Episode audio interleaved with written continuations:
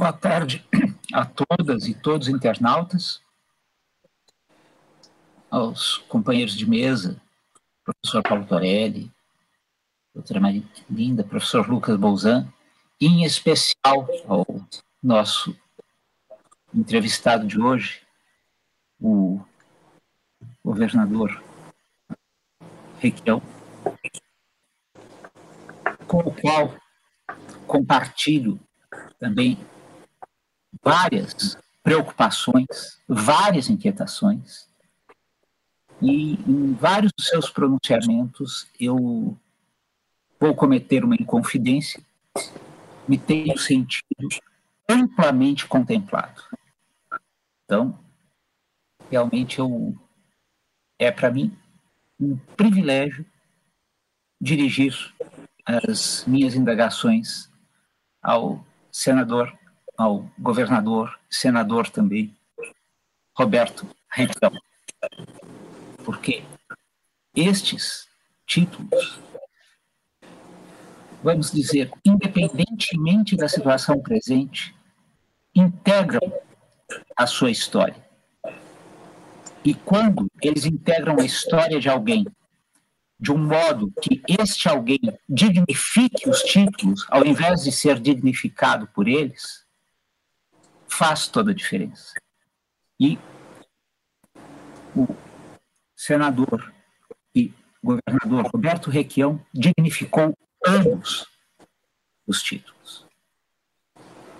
Assim, de imediato, passo ao meu pronunciamento. E já digo antes, de, antes do pronunciamento, o professor Marés, grande amigo comum nosso, uhum. eu não sou um homem de elogio fácil. E, pelo contrário, eu sou um homem até tido como extremamente contundente e rigoroso nas minhas observações e nas minhas avaliações. Então, Vamos adiante.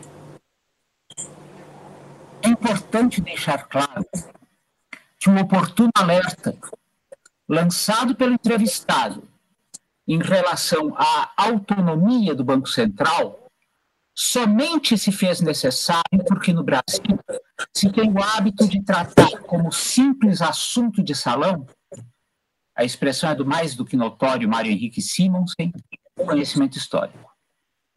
Com efeito, quando se fala com ares de quem conseguiu pôr em pé um ovo da necessidade de despolitizar a moeda, de entregar a moeda aos técnicos, parece até que no final da Idade Média, dois padres, um francês, Nicole Oresme, e o outro polonês, Nicolau Copérnico, não se teriam deparado com uma situação em que a presença de uma multiplicidade de moedas comprometia a própria segurança dos resultados dos negócios privados. E por isso mesmo, vinha a tornar-se exigível que esse poder se viesse a concentrar nas mãos do príncipe, com quem então se confundiria o próprio Estado.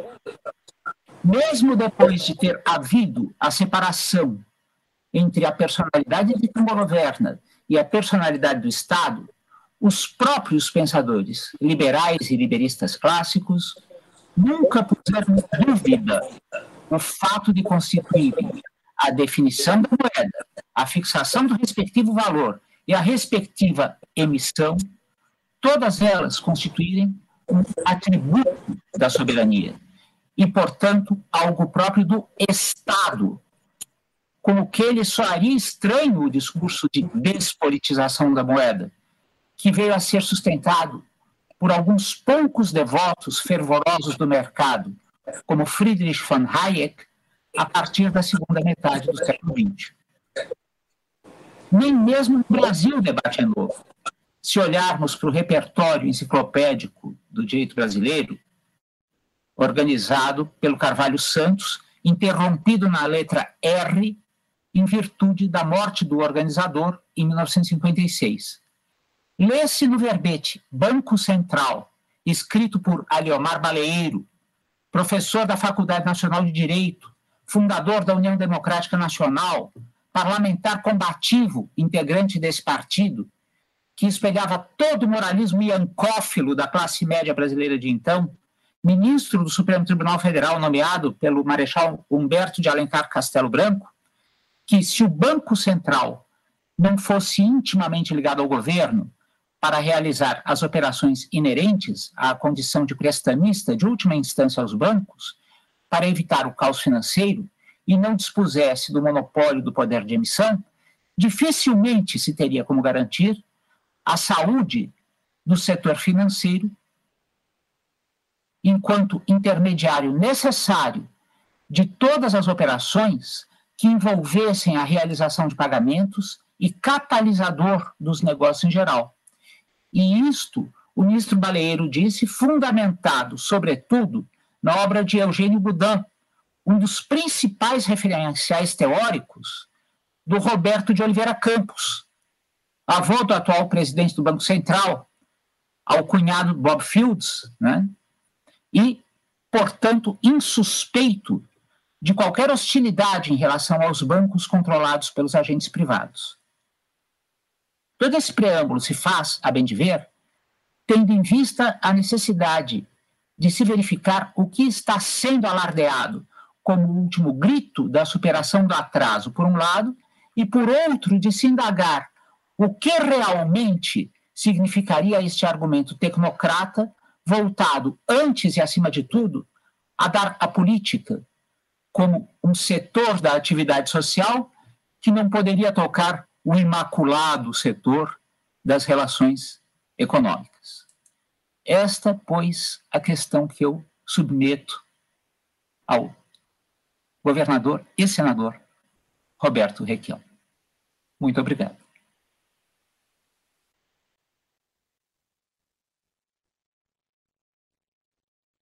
Tem que abrir o microfone, senador, por favor. Vamos lá. Ricardo, há mais de 30 anos, o Banco Central está na mão dos banqueiros. E a economia do mundo capitalista tem migrado para o domínio absoluto do capital financeiro. Quem se insurge contra isso no planeta Terra com força da sua liderança hoje é o próprio Papa Francisco, que acha que o capital pode ser bom, criando uma fábrica, desenvolvendo tecnologia, pagando salários que garantam aos trabalhadores acesso ao processo civilizatório, à educação, à saúde e a uma vida confortável. Mas o Banco Central tem servido ao capital financeiro cada vez mais o Banco Central estabelece os juros, mas ele controla também a própria aplicação das reservas cambiais brasileiras, que hoje, Paulo, estão acima de 370 milhões, bilhões de reais, de dólares. Então, é, é o domínio absoluto do governo. O Banco Central, na mão dos banqueiros, torna obsoleta a presença do presidente da República. Eles estabelecem o valor dos juros, e nós estamos vendo no Congresso Nacional uma subserviência absoluta aos interesses do capital financeiro. Pasmem vocês.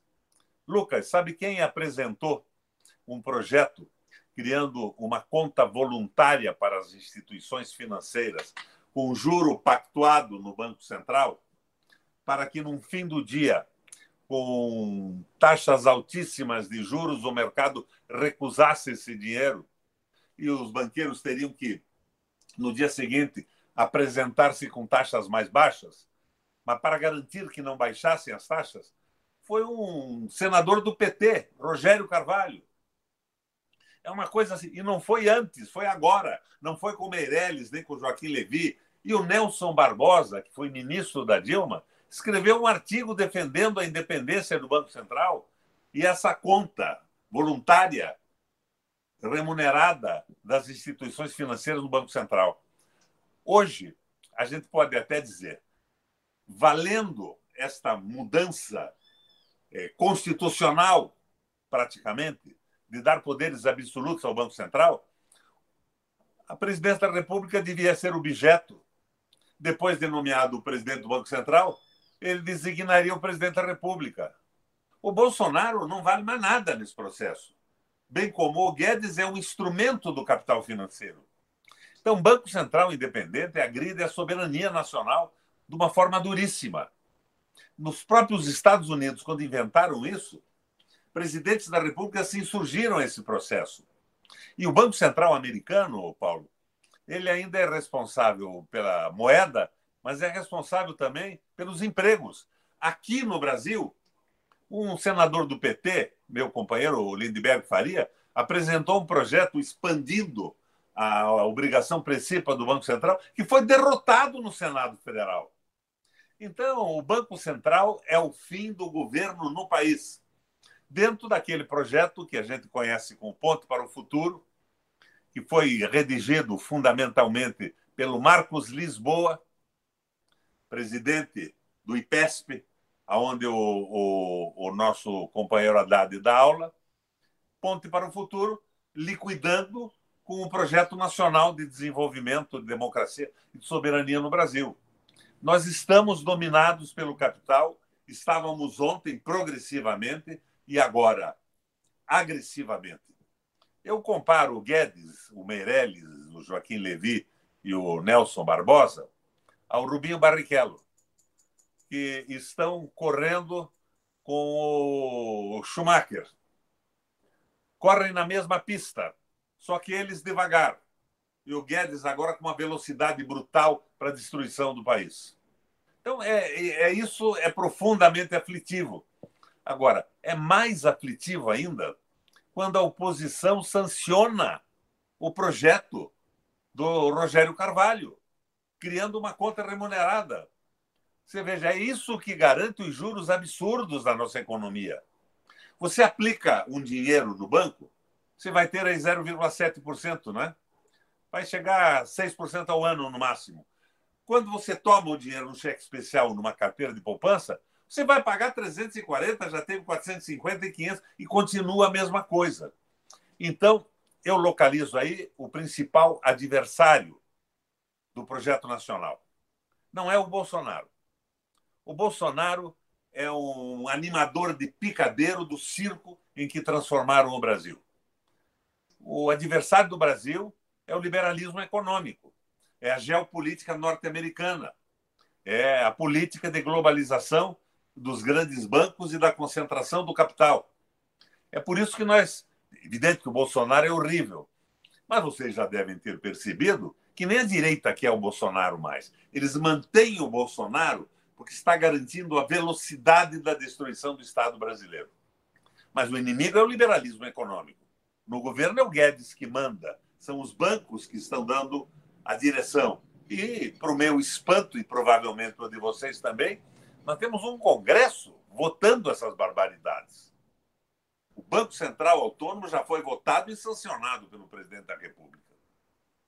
A gente tem que ter consciência de que nós precisamos mudar esse jogo num próximo governo popular, um governo de transição. Eu não imagino uma mudança radical no Brasil, mas eu penso aristotelicamente ato meio, ato eficiente, sem a temeridade da covardia, que é a adesão ao adversário, nem a temeridade da ousadia de tentar avançar além do que se sustenta num processo eleitoral ou num governo posterior. Um governo de transição para a devolução da soberania, da democracia, da valorização do trabalho e do desenvolvimento econômico sustentável do ponto de vista de preservação da natureza, que é o que nós devemos entregar aos nossos netos. Então, é por aí, nós não podemos perder o foco. Bolsonaro é o animador do picadeiro. O Brasil está sob o comando de forças políticas vinculadas à geopolítica norte-americana e, fundamentalmente, ao capital financeiro. Isso chamam de globalização.